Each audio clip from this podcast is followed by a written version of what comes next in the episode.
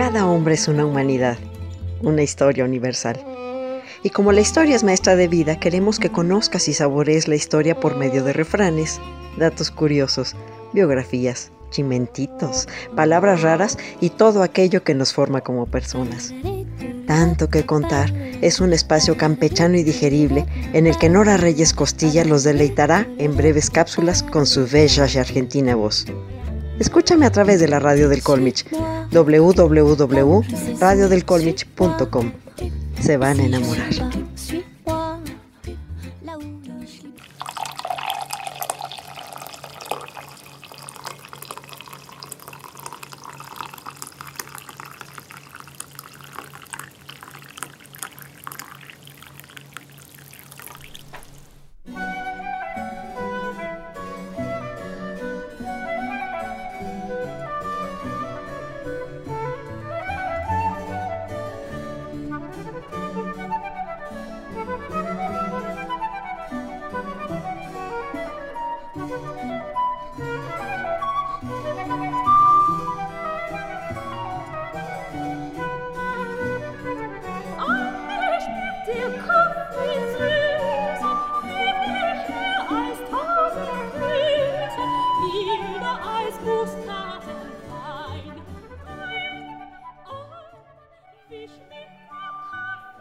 Tengo una lista de las mil cosas que me hacen feliz.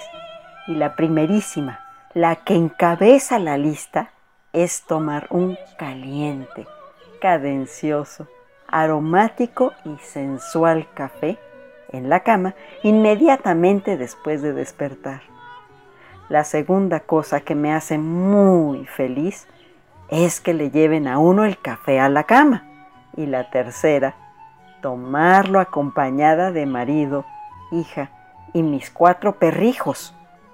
O como diría mi señora madre, comenzar el día persinándome con un café. ¿Qué sería de mí sin tan sublime placer? Por cierto, cleonautas, soy Nora Reyes Costilla, la perfumada voz de la radio del Colmich, que les da la bienvenida a este acogedor rinconcito que se llama Tanto que contar. La cápsula de hoy se llama La cantaleta del café.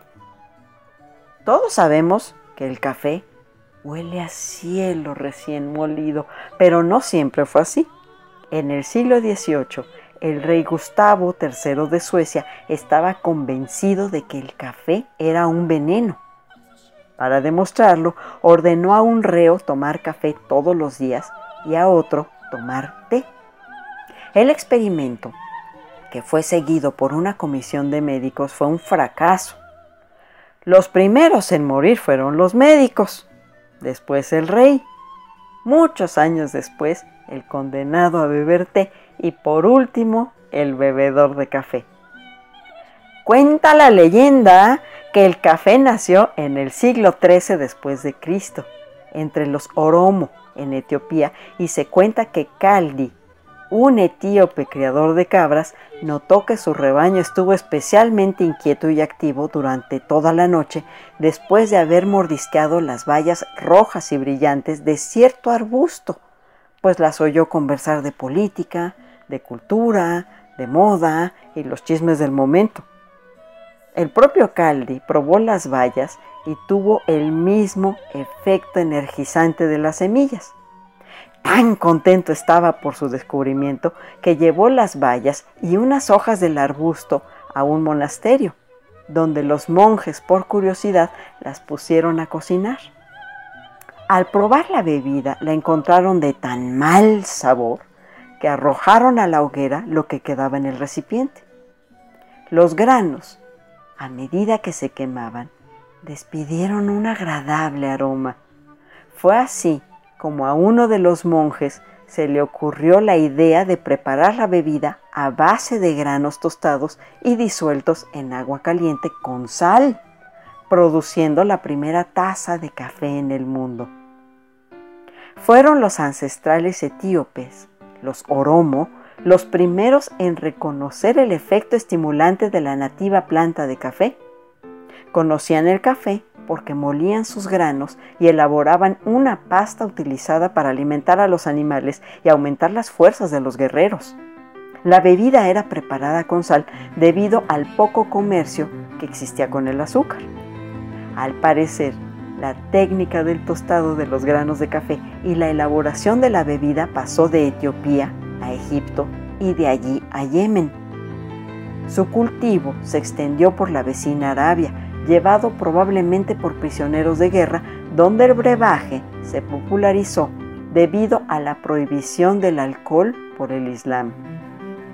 Yemen fue un centro de cultivo importante, desde donde se propagó al resto del mundo árabe. Se le llamó entonces Kahawa, que significa vigorizante.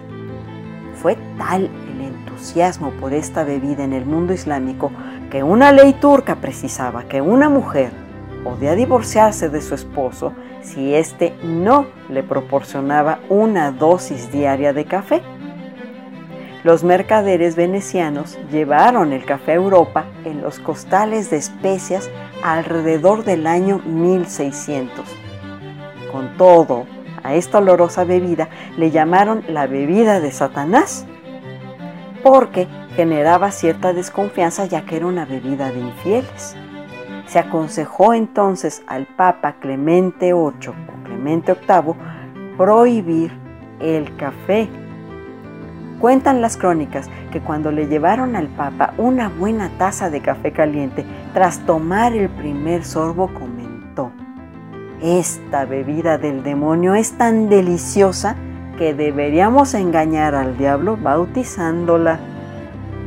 Después de bautizar la nueva bebida, declaró que dejar solo a sus infieles el placer de esta infusión sería una lástima el café entonces fue bien recibido por los monjes por las mismas razones que los imanes del mundo musulmán.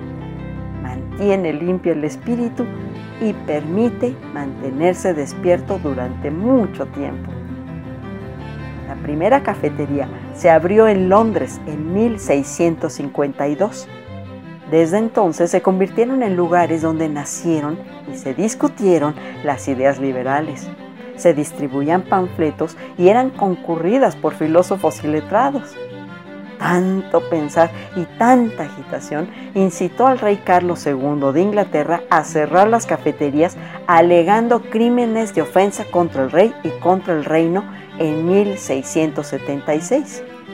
Las reacciones en contra fueron tan nefastas que el edicto de cierre debió revocarse inmediatamente flujo de ideas alimentadas por el café modificó profundamente al Reino Unido. Para 1700 había más de 2.000 cafeterías. Como vemos, esta bebida estimulante no solo mueve al cuerpo y el alma, también hace girar al mundo. Johann Sebastian Bach también entró al mundo del café cuando compuso su célebre Cantata del Café en 1734. En una de las áreas, una chica le pide a su padre que si la castiga, no lo haga prohibiéndole el café. Y agrega que si se casa, su marido deberá permitirle beberlo. A pesar de lo anterior, resulta extraño que el café no siempre fue bien recibido y las prohibiciones a su consumo se extendieron por muchos países del mundo prácticamente hasta finales del siglo XIX.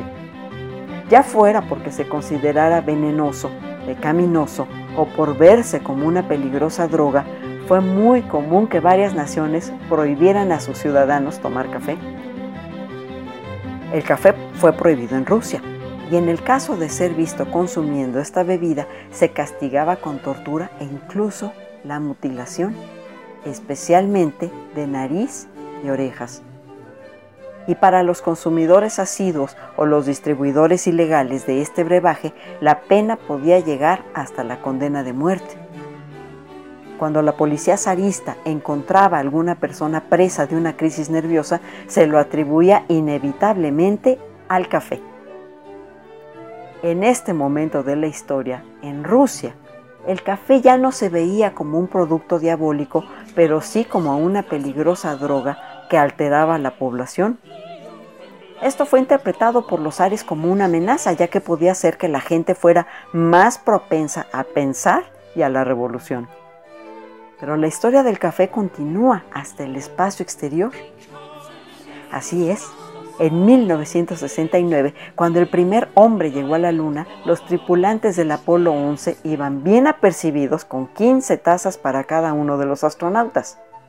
Aldrin lo pidió americano, Michael Collins con azúcar y Neil Armstrong ligero y dulce. Por eso, cleonautas, orquesten sus mañanas al ritmo del café es un bálsamo para el corazón y el espíritu y por eso los invito a convidar a su mejor amigo a afianzar lazos chateando en vivo y abrir el alma bajo los efluvios de un buen café. Gracias a Eva Alcántar por la producción musical y no olviden seguirnos en nuestro podcast en www.radiodelcolmich.com. Esta fue Nora Reyes Costilla y la cantaleta del café a mi manera.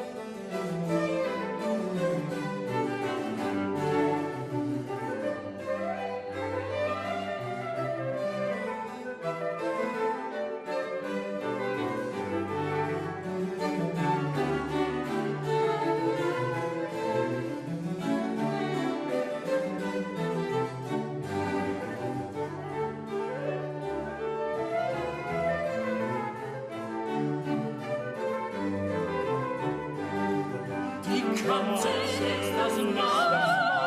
nicht, die Jungfern bleiben.